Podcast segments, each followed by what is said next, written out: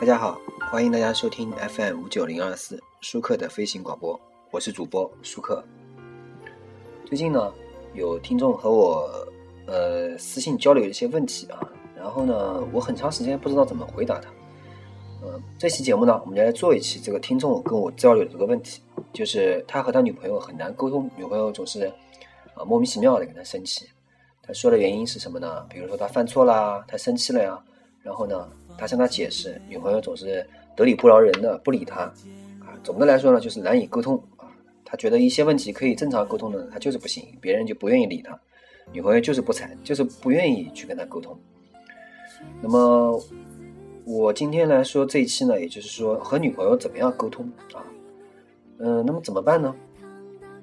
其实我刚听到他问我这个问题的时候，我觉得这个听众是不是穿越来的？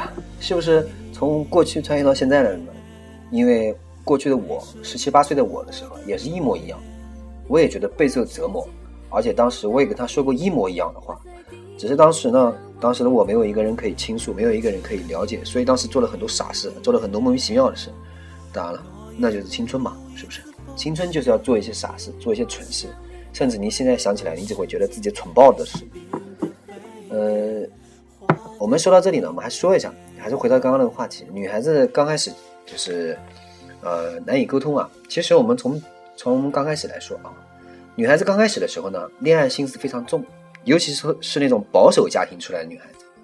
这也是为什么我不止一次在很多很多节目里面，甚至我在以前做呃电台节目的时候，在别的电视电台做节目的时候，做嘉宾的时候，有人曾经问过，我就回答过他，我说刚开始恋爱女孩子心思非常重啊，这道坎想要迈过来。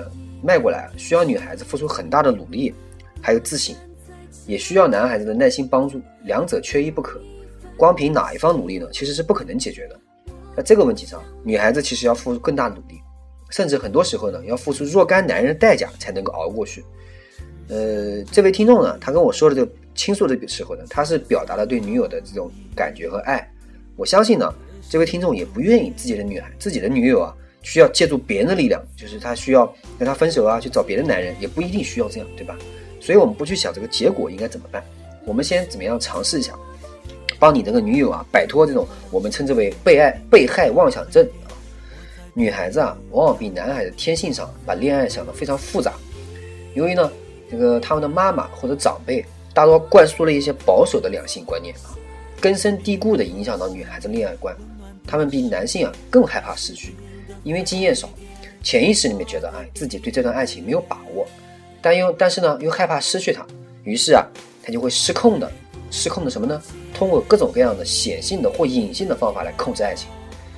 这种方法呢，这种行为啊，包括什么？幻想自己不受重视啊，比如他说我你们肯定不关心我了，不重视我了，然后就是幻想不受重视呢，就其实是提醒你，哎，你要重视他，或者挑字眼。什么挑字眼呢？就是通过你一个词。把你想出一长串，其实你根本就不可能做的这些事情，也你也想不到这些思维思维来，还有极端表现自己的情绪，并且呢，一旦不开心不快乐，立刻把心门锁上，拒绝和你沟通，其实是自己陷入了悲情中，然后看到你急了，他内心啊有一种快感，哎呀，并期待你积极解锁，以这种不便捷的方式让你看到你在乎他，面对你无动于衷呢，他就歇斯底里了。其实这一切都是源自女孩子呢，她对自己没有信心，对你也是。你或许会很惊讶，你说：“哎，我平时对她很好很好啊，也没有背叛她，也没有劈腿，为什么他会对我这么没有信心啊？”你会不会觉得：“哎，我真的很难过啊？觉得难道他如果这样，他难道是这样看我的？”其实不用这么想，他对你不自信啊，不是因为你的缺陷而带给他的，而是因为呢，他在乎这段感情，但是呢，他对自己能否拥有或者能否永远拥有这段感情？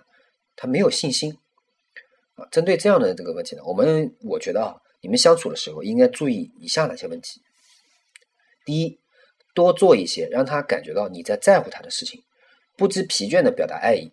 这一步啊，对待你的女朋友，在这个小心翼翼的阶段是非常非常重要的啊！这个很多人说，那我怎么表达呢？其实你很简单，早起、早安、晚安都说我爱你这三个字，很简单，对吧？这个是初始啊，这我说的这个只是刚开始啊。不是说你每天都要一定要按照这个完全来做。当然了，你如果多做一点，其实坏并没有多大的坏处，对不对？有就算他听烦了，其实说句实话，我想问问我们听女听众，你们愿意你的男朋友每天跟你说我爱你呢，还是每天他几乎从来不说我爱你？肯定是他愿意天天都说我爱你，是不是？那么第二点呢，尽量避免主动夸奖除他以外的其他女性。如果他在夸奖，你就当听众，好不好？尽而且尽量避免参与讨论，对不对？如果他需要你的评论，比如说需要你评论，你说你要记住一点啊，你不喜欢。他喜欢的比喜欢他不喜欢的安全，知道吗？第三，你不要在他气头上与他讨论。每当他意识到你意识到他蛮不讲理的时候啊，你要对自己保持冷静，你要习惯他这个状态，不要被他气到。平静的跟他说说什么呢？我知道今天我们不适合讨论这个问题，等你冷静了我们再说。但是不等于说你要放弃这个问题。你要把这个问题保存下来，保存到他冷静下来了，甚至不是当天，其实都没多大关系。然后呢，重新拿出来，把你的想法跟他说。第四点，不要放过任何你们出现的矛盾冲突，抱抱他可以，顺着他不可以。如果问题是他错了，你应该在他思想敞开的时候说清楚他错的地方。一场性爱和一个拥抱可能只是止痛剂，并不能根治你们之间的问题。你需要指出他不适合这段关系的一些做法，在他情绪正常的时候，鼓励他说出自己的想法。从女孩子闭口自己瞎想到张口表达自己，需要一个过程，你需要等待和鼓励。第五点，对他你所有的表现，对他的所有表现，你一定要保持冷静。这一点非常非常难做到，但我希望你做到啊！但是呢？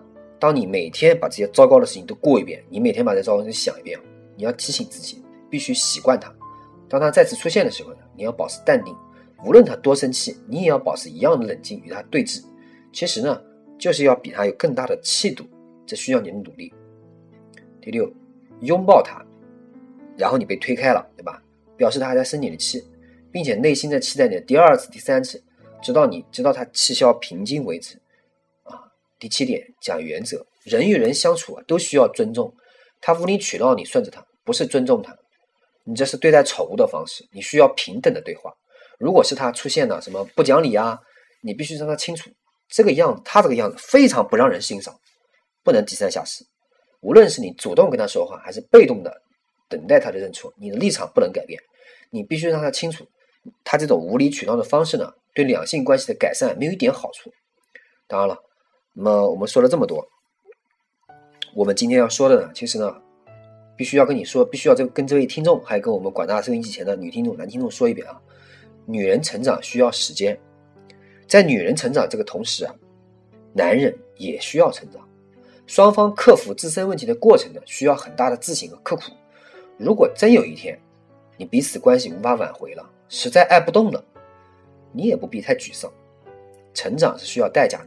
爱更需要代价，甚至可能需要各种各样的代价。好，我的本期这节目呢就做到这里，感谢大家收听 FM 五九零二四舒克的飞行广播，我是主播舒克，欢迎大家关注我的微博、微信、QQ 以及我的苹果 Podcast，感谢大家收听。